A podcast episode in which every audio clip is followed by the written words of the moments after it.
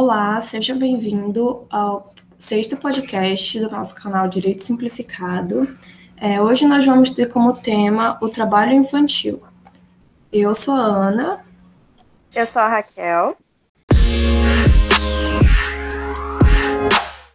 É, primeiro, eu queria dizer que a Organização Internacional do Trabalho ela descreve o trabalho infantil como causa e efeito da pobreza e da ausência de oportunidades para desenvolver capacidades, é, impedindo as crianças de frequentar a escola regularmente ou forçando-as a abandoná-la de forma prematura.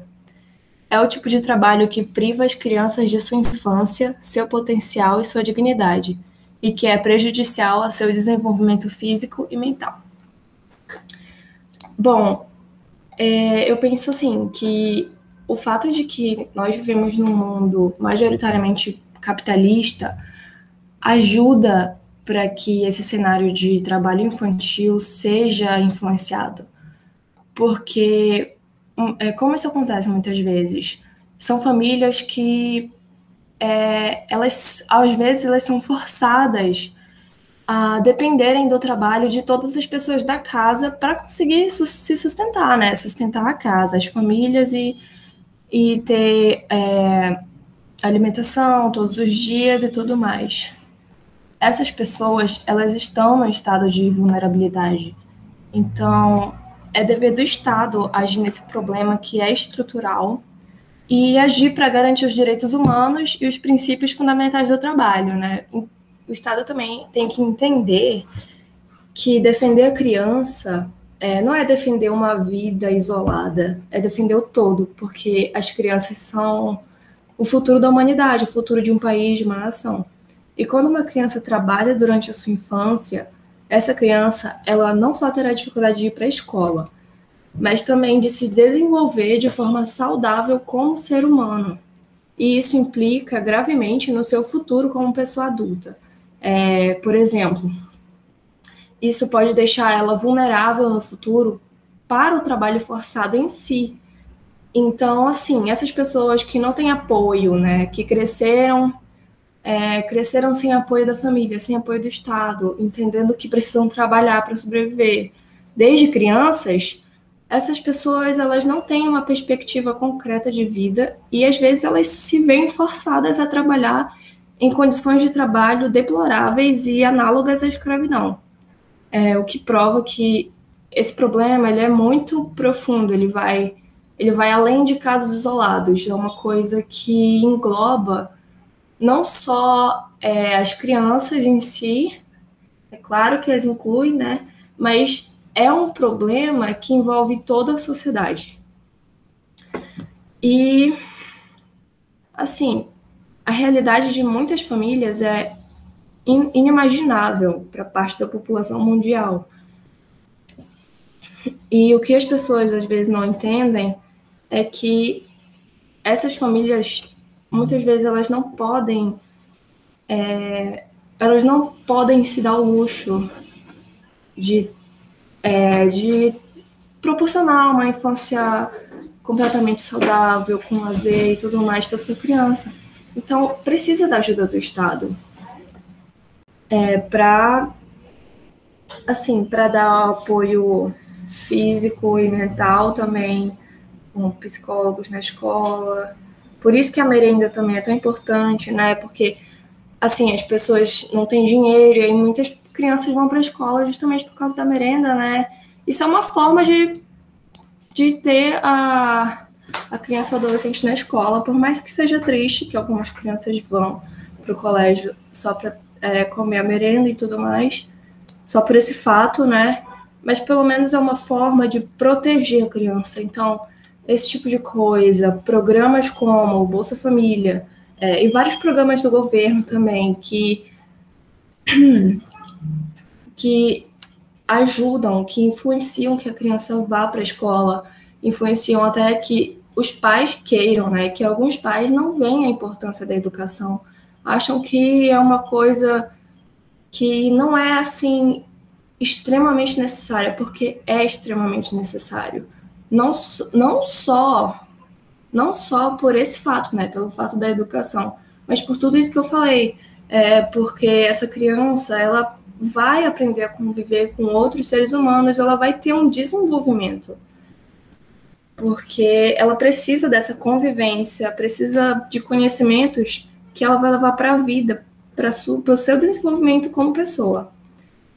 E, bom, é, eu queria falar também um dado aqui, é que em 2016, 152 milhões de crianças entre 5 e 17 anos eram vítimas de trabalho infantil no mundo, 88 milhões de meninos e 64 milhões de meninas, deixando claro que esse problema ele é atual e é global. São muitas pessoas que vivem nessa condição.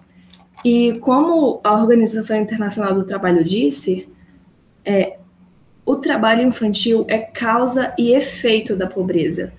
Então, assim, as crianças trabalham porque são pobres e por, por causa disso, no futuro, elas, elas vão continuar sendo pobres. A sua família não vai conseguir sair daquela condição. Então, é, então o que as pessoas precisam saber é ter essa visão de presente e futuro, do quanto que o trabalho infantil implica na nossa sociedade, sabe? É um problema muito grande, muito mais do que algumas pessoas podem imaginar. E assim, esse dado que eu falei agora também é com certeza, pode ter certeza absoluta que não são só esses 152 milhões de crianças, porque existem crianças que trabalham é, forçadamente, né, de forma que trabalham de forma cansativa nas suas próprias casas, com trabalho doméstico. E, e com certeza a maioria dessas crianças são meninas.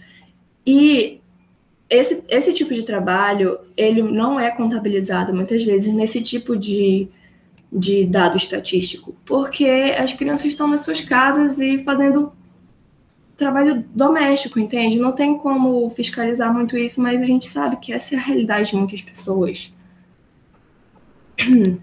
Isso também é uma questão de desvalorizar o trabalho doméstico, porque pensar, tipo, ah, tá, é só uma ajuda, não é um trabalho de verdade, não. É um trabalho de verdade, é cansativo e pode sim é, prejudicar o desenvolvimento da criança e do adolescente que é, passa horas e horas trabalhando em casa, ajudando a mãe, cuidando de, dos irmãos, fazendo todo esse tipo de, de coisa. É, enfim, é, a Raquel vai falar um pouco também sobre a parte jurídica e algumas leis que amparam a criança e o adolescente, como, por exemplo, é, o artigo 227, né, que foi inserido na Constituição, na Constituição de 88, que garantia a proteção integral da criança e do adolescente e colocava eles a salvo de toda forma de negligência, discriminação, exploração, violência, crueldade e opressão. Claro que isso é um avanço importantíssimo para o combate ao trabalho infantil, mas com certeza não não resolve o problema por inteiro, porque o Estado precisa de ações para isso.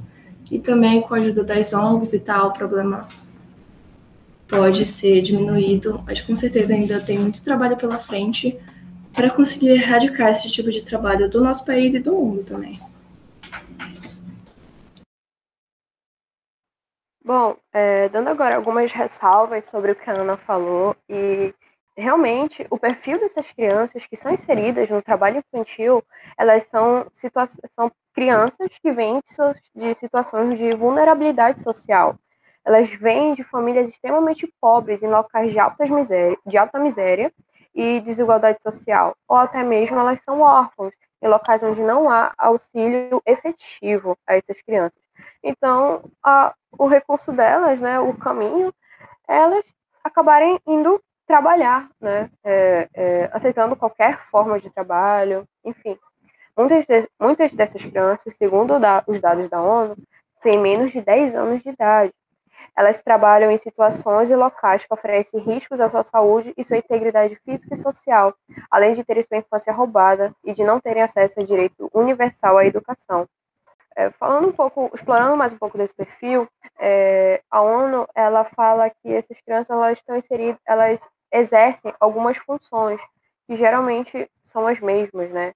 Que no caso, como a Ana falou, trabalho doméstico, é, o trabalho rural, geralmente elas ficam em lavouras de cana, enfim. Elas trabalham na rua, engraxando sapato, vendendo bala. Quantos, quantos de vocês já não viram crianças vendendo balas no sinal, vendendo balas na frente de algum estabelecimento, né? Limpando vidros de carro. Acho que esse é o mais comum que a gente, em cada sinal dessa cidade, a gente consegue observar. Elas exercem funções perigosas no campo, elas trabalham em carvoarias, olarias e minas.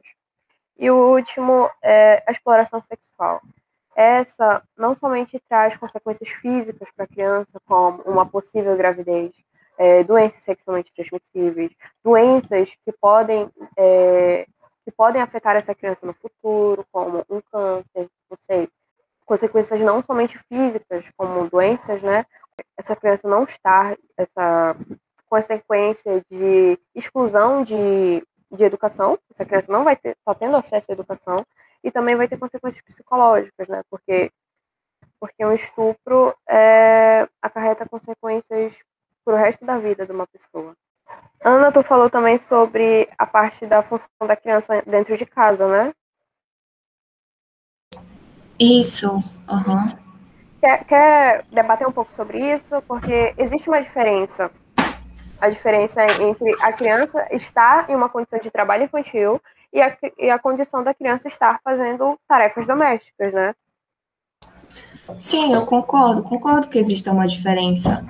Só que o que eu quis dizer é que quem, quem passa fim de semana em casa, assim, de repente tem uma família grande, percebe que o trabalho em casa é, às vezes pode ser muito cansativo.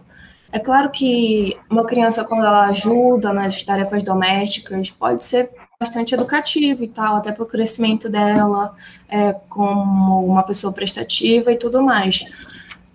Mas, por exemplo, quando essa responsabilidade cai toda sobre uma criança, é, sei lá, por exemplo, é, cai em cima da mais velha, que é, é normalmente o que acarreta mais responsabilidades dentro de casa e também com os irmãos.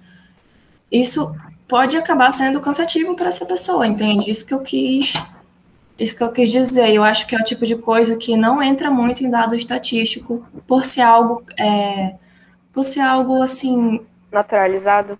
É, e também é muito caseiro, entende? Uhum. Não, e até hoje as pessoas pensam assim, até de, de é, empregadas domésticas, que não é um trabalho assim de verdade, entende? Uhum. Foi como eu, tava, eu lembrei agora, tô falando assim, lembrei agora do episódio passado, que as desempregadas domésticas, ela, elas lutaram tanto, elas foram as últimas a conseguir os seus direitos é, efetivos, porque elas não eram consideradas nem trabalhadoras. Uma das grandes pois é. ativistas é. que falavam contra as leis, da, as leis das empregadas domésticas, ela falava, empregada doméstica é trabalhador? Ela não é só mais uma auxiliar da minha casa? Então, realmente, como a Ana disse, essa, essa cultura, essa construção vem desde o lar, né? Então, assim, é claro que é, algumas famílias não tem quem cuide da casa, né? E a, a, acaba sobrando para as pessoas da família, da casa em si. Uhum. Mas eu acho que quando esse trabalho se torna uma coisa cansativa, é, impede essa criança de prestar atenção no que foi dado na escola, de ter momentos de lazer, que é muito importante para o psicológico e para o desenvolvimento, quando chega nesse ponto, eu acho que tem que ter uma intervenção do Estado para ajudar aquela pessoa, entende? Uhum. É, a característica, segundo a pastoral do menor, de diferenciação entre atividades é, atividades do lar, para que essa criança cresça, se torne um adulto funcional, ou, e o trabalho infantil é quando o trabalho doméstico ele é excessivo a ponto de impedir a criança de ter tempo para brincar e tempo de aprender, né? Como tu bem disse. Pois é, e assim, é, o presidente Bolsonaro teve uma fala que ele implicitamente apoiava o trabalho infantil, dizendo que trabalhava desde os 9 ou 11 anos, não tenho certeza, e que isso foi, fez bem para a vida dele porque fez ele ganhar experiências e tudo mais. Qual é o problema dessa fala? É que minimiza o problema, sabe? É, não são todas as pessoas que vão trabalhar quando são crianças, assim, na empresa do pai, é, o fim de semana na, na, fazenda do pai, da mãe, entende? Com certeza essa criança que tem essa condição melhor vai ter tempo de brincar, vai ter tempo de estudar, vai ter tempo de fazer suas coisas. É diferente, não, não são todos os casos que são assim. É, é, as pessoas têm que reconhecer que a nossa sociedade ela é, ela é múltipla. Existem muitos tipos de pessoas e famílias, e essas pessoas que estão em vulnerabilidade social, elas vivem numa realidade diferente. Então, assim, falas como essa são extremamente problemáticas, porque elas minimizam o problema e não ajudam nada, entende? Ainda fazem as pessoas serem contrárias a quem defende que o trabalho infantil é errado, o que é uma coisa absurda. Concordo plenamente, concordo plenamente. É, o Brasil, ele, junto com a, com a OIT, que é a Organização Internacional do, Trabalho, e a ONU, é, o Brasil assinou um compromisso, ele assumiu o compromisso de erradicar o trabalho infantil até o ano de 2025. Só que, se a gente for analisar, é praticamente impossível. Não estou sendo negativa, não estou sendo pessimista, mas é uma coisa é, muito distante da nossa realidade. Sim, e tipo, ainda mais agora que com a pandemia, né, já tem Exatamente. mais de um ano de pandemia e a evasão escolar aumentou drasticamente. E o que essas pessoas estão fazendo? Essas, essas crianças estão tendo que arranjar alguma coisa para para trabalhar, para ajudar com a família, entende? Exatamente. O número de, de pessoas que entraram na linha da miséria aumentou consideravelmente no Brasil, gente. Então, essas crianças elas vão procurar algum recurso para estudar em casa, né? É, é. É, o primeiro passo foi dado para essa erradicação do trabalho infantil em 1990, com a criação, com a promulgação do, do ECA, que é o Estatuto da Criança e do Adolescente, que proibia o trabalho infantil, e com a Constituição de 88 também, que criminaliza a exploração do trabalho infantil. O artigo 4 da ECA, do ECA, fala bem assim: é dever da família da comunidade, da sociedade em geral e do poder público assegurar com absoluta prioridade a efetivação dos direitos referentes à vida, saúde, à alimentação, educação, ao esporte, ao lazer, à profissionalização, à cultura, à dignidade, ao respeito, à liberdade e à convivência familiar e comunitária da criança e do adolescente. São coisas que a gente vê que o Estado tenta, mas nem sempre é suficiente, sabe? O Estado, o Estado tenta prover a educação, mas ao mesmo tempo faz cortes na educação. É, é meio contraditório essa ação do Estado, mas enfim. Segundo o artigo 60 do, do ECA, fala que é proibido qualquer trabalho a menor de 14 anos de idade, e, e, o engraçado é que dados da ONU falam que as, a, o índice de crianças exploradas elas são menores de 10 anos, né? As crianças elas precisam de um, de um outro olhar do poder público, né?